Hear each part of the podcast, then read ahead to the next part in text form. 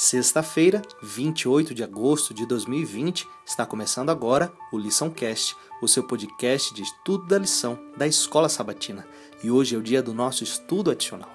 Em Cristo existe a ternura do pastor, a afeição do Pai e a incomparável graça do compassivo Salvador. Ele apresenta suas bênçãos da maneira mais fascinante. Não se contenta apenas em anunciar essas bênçãos, oferece-as da forma mais atrativa para despertar o desejo de recebê-las. Assim também, seus servos devem apresentar as riquezas da glória da incrível dádiva da salvação.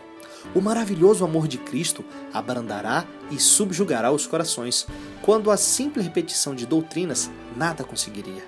Consolai, consolai o meu povo, diz vosso Deus. Tu, ó Sião, que anuncia as boas novas, sobe a um monte bem alto Tu, que anuncia boas novas a Jerusalém, ergue a tua voz com todas as forças, levanta, não tema, dize às cidades de Judá: Eis que aí está o vosso Deus.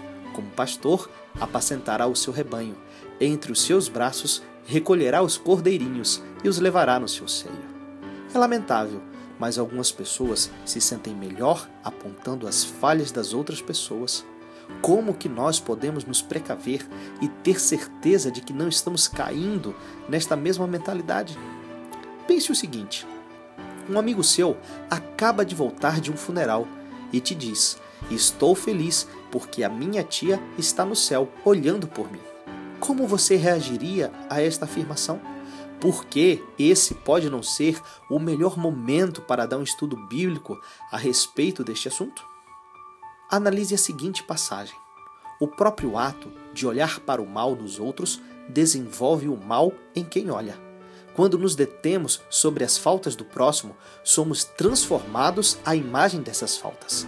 Mas, contemplando a Jesus, falando do seu amor e da perfeição de seu caráter, imprimimos em nós as suas feições contemplando o alto ideal que ele colocou diante de nós, subiremos a uma atmosfera santa e pura, que é a própria presença de Deus. Quando aí permanecermos, sairá de nós uma luz que irradia sobre todos os que estiverem em contato conosco. Que pela graça de Deus essa luz irradie dos seus olhos e que todas as pessoas que entrarem em contato com você reconheçam Jesus na sua vida. Um forte abraço para você e até semana que vem.